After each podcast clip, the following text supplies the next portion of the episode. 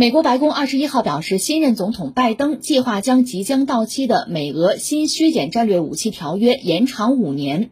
此前一天，俄罗斯外交部指出，将新削减战略武器条约延长五年是最优选项。美国防部发言人约翰·科比当天在一份声明中表示，俄罗斯此前遵守该条约符合美国国家安全利益。该条约延长到二零二六年，将为两国探索新的军控协议提供时间和空间，这样也可以进一步减少美国面临的危险。美俄两国二零一零年签署新削减战略武器条约，该条约旨在限制两国部署的战略核弹头和运载工具数量。美俄中导条约二零一九年失效之后，新削减战略武器条约成为两国间唯一的军控条约。该条约将会在二零二一年二月五号到期，但条约有效期可在两国协商之后最多延长五年。二零二零年，美俄就该条约的延长问题展开数轮谈判，双方在当年十月提议将该条约延长一年，但最终未能敲定细节。这条新闻显然是和美国啊，拜登刚刚就任美国总统嘛，和这个事情应该是有关系的。就是美俄之间呢，现在通过军控吧，等于有了一个突破口，双方可以可以接洽、可以谈、可以缓和关系了啊。呃，具体说这两个人就是普京和拜登有没有可能见面？克里姆林宫方面大概表述就是时机不成熟，成熟再说啊，表达这么一个态度。但是显然呢，这是一个双方关系有所缓和的迹象，比特朗普时代呢似乎要好一点。其实拜登和普京得算是老相识了吧？因为拜登做过美国的副总统啊，总统是奥巴马的那时候，对吧？和普京打过交道，但是他们两个的关系恐怕就是很官方、公对公的关系了，不像特朗普和普京之间的关系，似乎有点私密，对吧？有点不可告人。不是有所谓通俄门吗？这是美俄之间的关系，因为军控这个事儿吧，可能等于说是重新接了轨啊，能够搭上话了。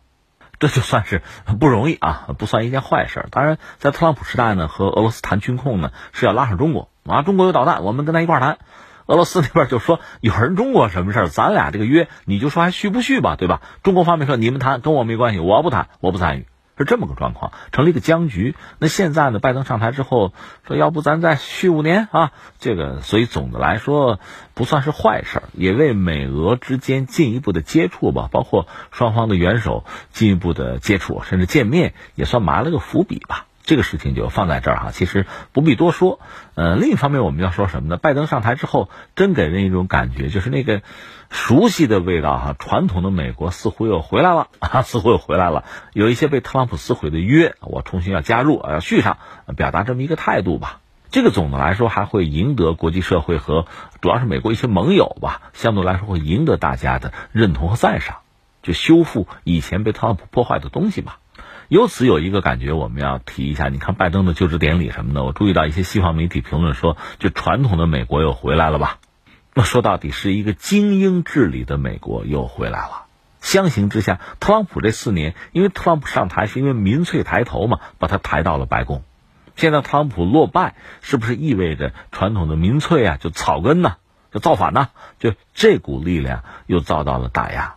传统的美国，一个精英治理的美国，又出现在公众面前。你看拜登的这个就职典礼吧，呃，虽然说一千来人人不多，因为疫情的原因，总的来说给的画面传递的这个气味还是传统的，就传统的美国精英的美国又回来了。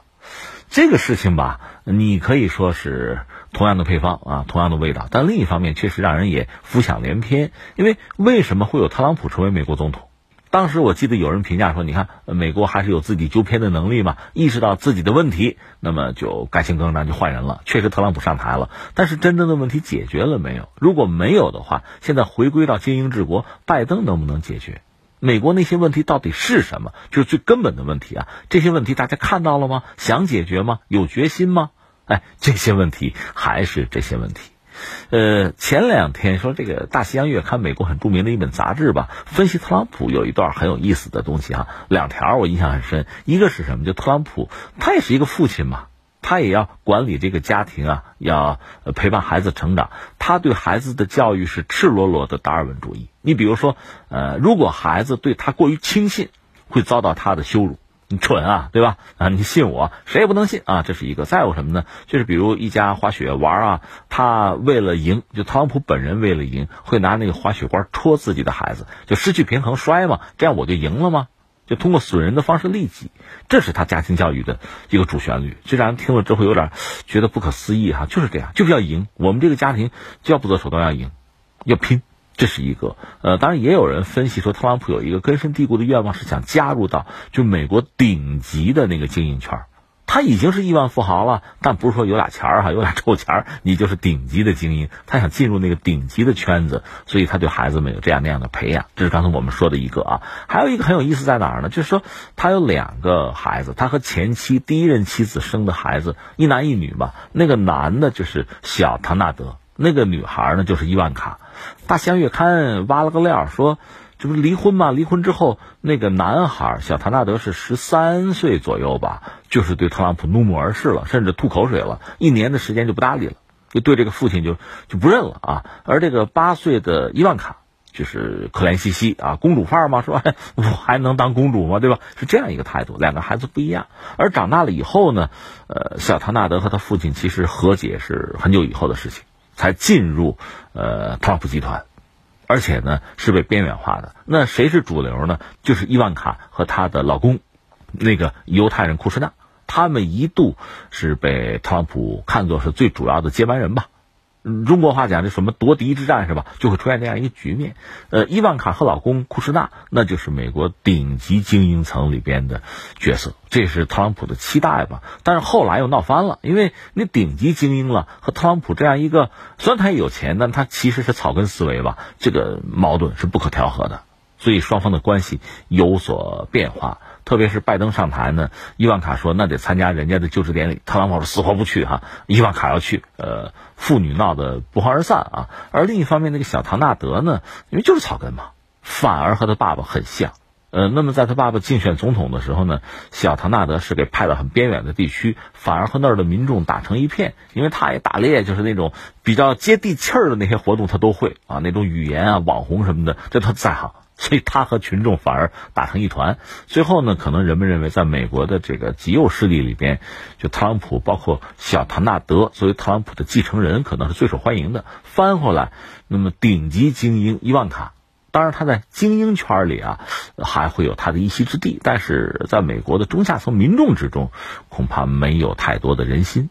哎，你看特朗普很有意思，他这两个孩子就各走了一个比较极端啊、偏激的道路哈，呃，自成体系啊，很好玩。但是现在如果说美国有精英治国的话，是不是轮到伊万卡再度又有机会胜出，并且呃代表特朗普卷土重来呢？哎，这个问题我们谈不上多么关心，呃，有些美国人还是关心的，这是一个我们要说的哈。那我们现在看到拜登上台之后呢，是重新回归美国原来的轨道。那这个过程也未必一帆风顺。现在其实对他本人、对拜登的弹劾，已经有人提出了，就是众议院一个共和党的议员已经要弹劾拜登了，而且还是个政治新秀。你说凭什么？人家当总统刚几天，你弹劾什么呀？就是说他之前上次做美国的副总统的时候，做奥巴马的副总统的时候滥用权力。你看那个电话门什么的，你要愣说这个事儿吧，也未必抓不出大鱼来。所以你看，党争就已经开始了，这是你躲不掉的，这是美国的宿命吧？这是一个我们要说的。但是呢，美国现在毕竟是在重返一些以前特朗普退出的国际组织，重新的安抚自己的一些盟友，而确实也有一些呼应。比如今天我们讲哈，呃，欧洲议会要叫停北溪二号，这个其实难道不是对？